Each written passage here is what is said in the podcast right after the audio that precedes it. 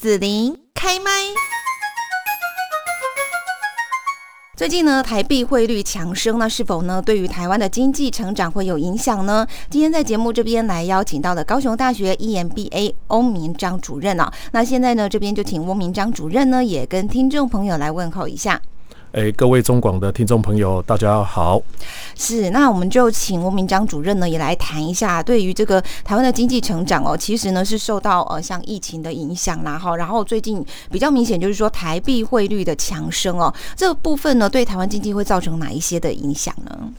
哎，谢谢子林哈。呃，台新台币的汇率的话，从去年大概还有差不多呃一块美金比三十一块新台币的时候，呃，不到一年的时间的话，现在目前已经强升到差不多二十八点五块钱新台币。对，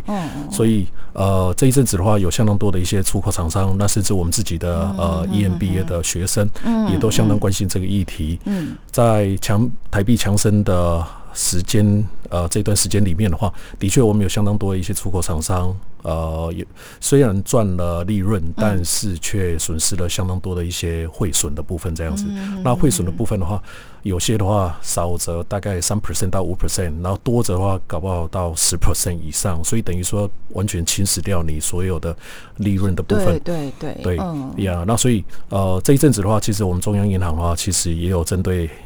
新台币汇率的部分。呃，给予相当多的一些关心了哈，然后呃，但是这一波的新台币的汇率的话，其实主要是因为台湾在呃今年初以来的这个防疫呃做的呃算是还算算是有声有色，所以在整个全球的经贸。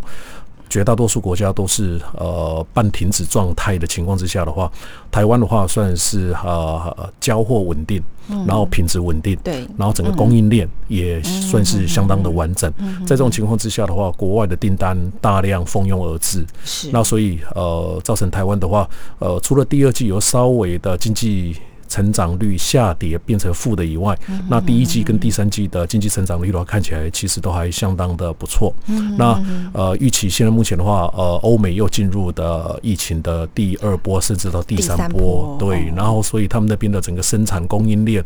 这部分的话，其实也是相当的不稳定。所以呃，在这个疫情呃还没有。相当稳定的情况之下，纵使现在目前已经传出说大概十二月多开始有疫苗了哈，但是这个缓不济急，所以呃预计第四季的话，我们台币的话还是会受惠于有相当多的一些国外的厂商的一些订单呃蜂拥而至，然后第四季的台湾的经济成长也是会应该还不错，还会相当亮丽。那汇率的话，其实是一个整体经济的综合。表现是哦，外在的一个表现，表现在我们的货币的强跟弱上面。是台湾的经济如果弱。那相对的，我们的货币就会弱，比较弱的。对，那台湾的经济强，我们相对于其他国家，我们现在目前都还正常的三帮三客，然后运作运作对，然后出货，然后所以呃，台湾的经济成长率是正的，那美国的经济成长率是负的，相当的严重。哦，纵使它的第三季有强弹，但是呃，跟它的第一季、第二季这样比较起来，整整年的经济成长率还是负的。所以在这种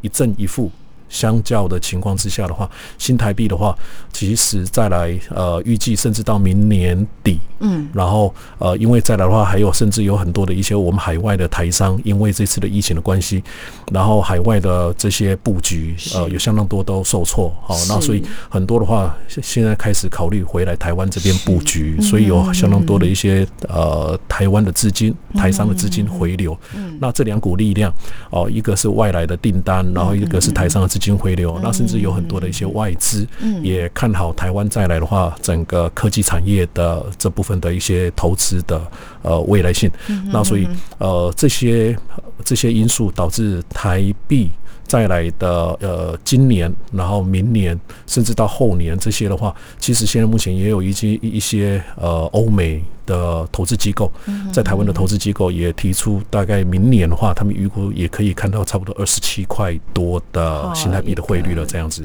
预测这样子。对，所以这部分的话，可能呃，厂商的话得要提早应应，然后是不是做一些呃远期外汇的这个呃操作，然后避免这个汇损的扩大，或者在外加外币报价的时候的话，适度的提高你的外币报价。嗯，是好，所以我想请问一下翁明章主任哦，像在 EMBA。上课，因为这边大部分可能都是公司的老板、主管、专业经理人哈。那他们就你们在课堂上会一起来关心讨论这样子的一个情势吗？呃，是这个当然，因为我们来上课的这些 EMBA 班的同学的话，有相当多的话，其实都是一些我们的呃进出口企业的。经理阶层以上的人员，那有也有不少的话，其实都是企业主，甚至有我们上市上柜公司的董事长、总经理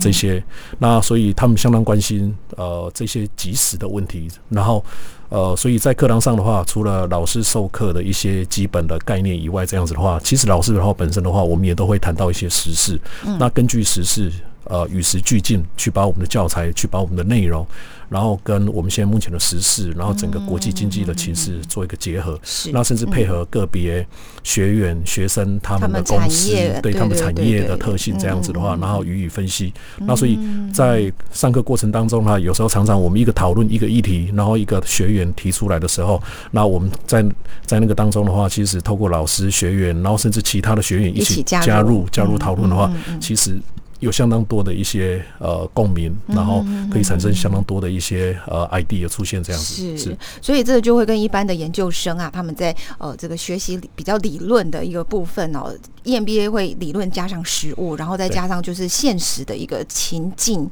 哦下去做这样的一个学习跟讨论哦。那是不是就请吴明章主任呢，也可以跟大家来介绍一下高雄大学 EMBA 的一些学习特色呢？OK，呃，我们高雄大学的特色的话，主要是在于。我们大概是全台湾的哈，应该不是大概了，是确定了。确定全台湾的话，在呃所有的大学里面，第一个伸把我们的教育的触角伸向东南亚的国家。然后我们在民国九十四年。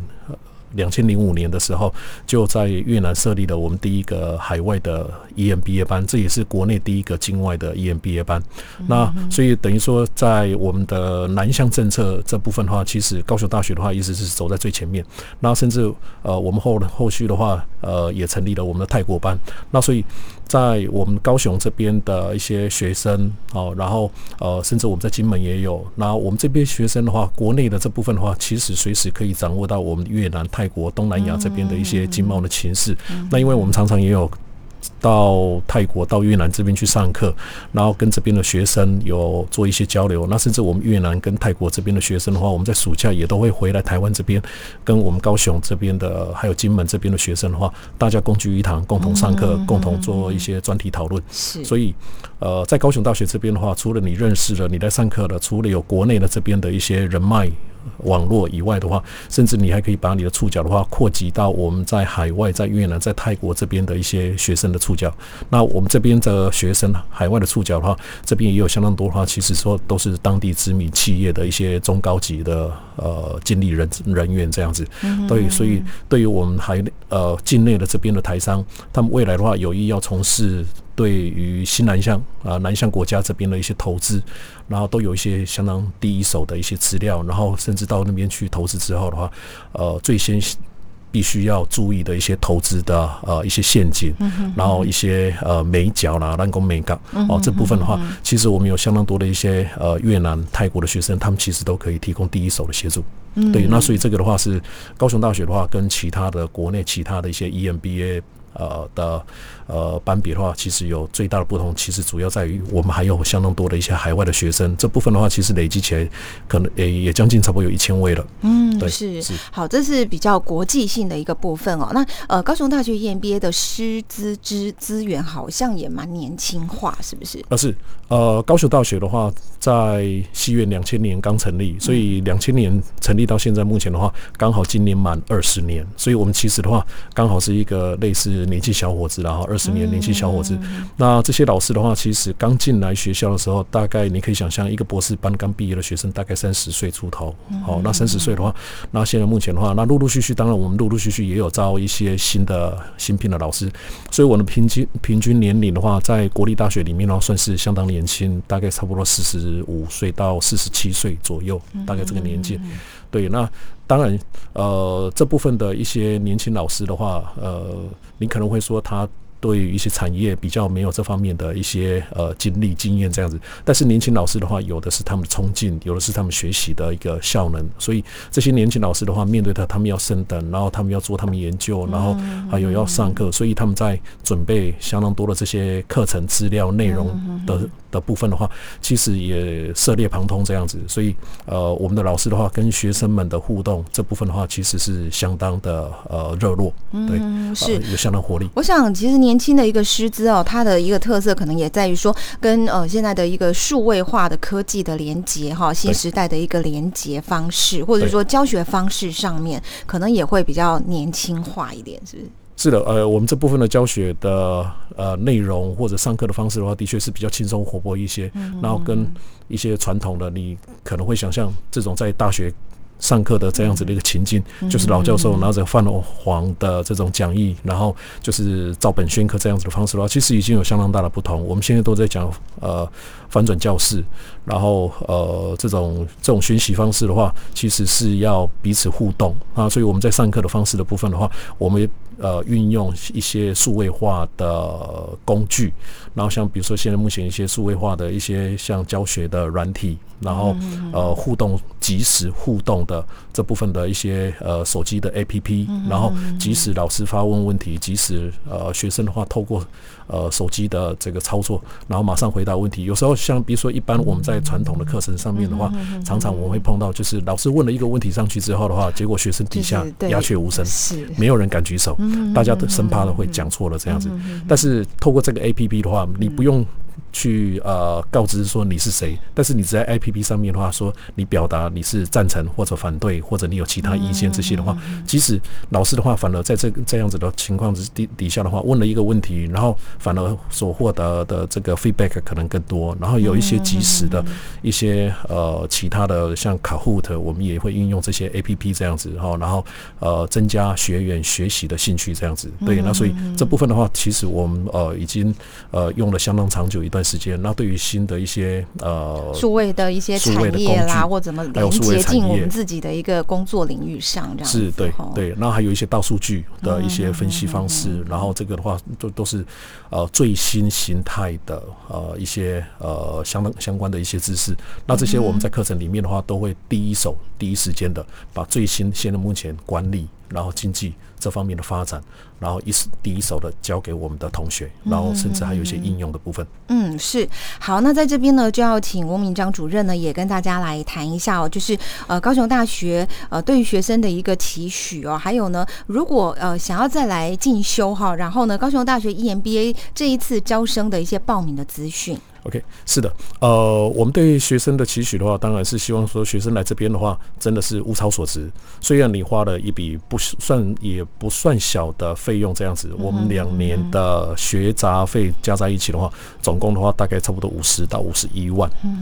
然后，呃，然后如果你再加计自己的一些呃这个交通成本的部分的话，可能甚至可能到五十三、五十五万左右。那这一笔费用的话，投资是在投资在自己，并不是你把它赌掉的。那所以投资在自己的话，你自己要怎么去获得？我们一直都鼓励我们的学生，你花了这么多钱，你一定是想说你在两年的对要有收获，两年之价值对两年之后的话，你把这个五十五万元超过五十五万元的这个报酬报酬在你身上。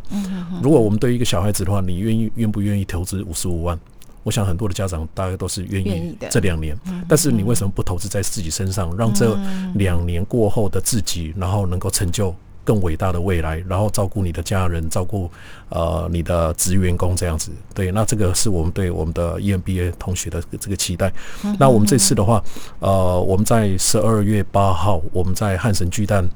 的酒楼这边的话，我们有举办一个招生的说明参会。那如果有兴趣的我们的听众朋友们的话，也可以借这个时间，在十二月八号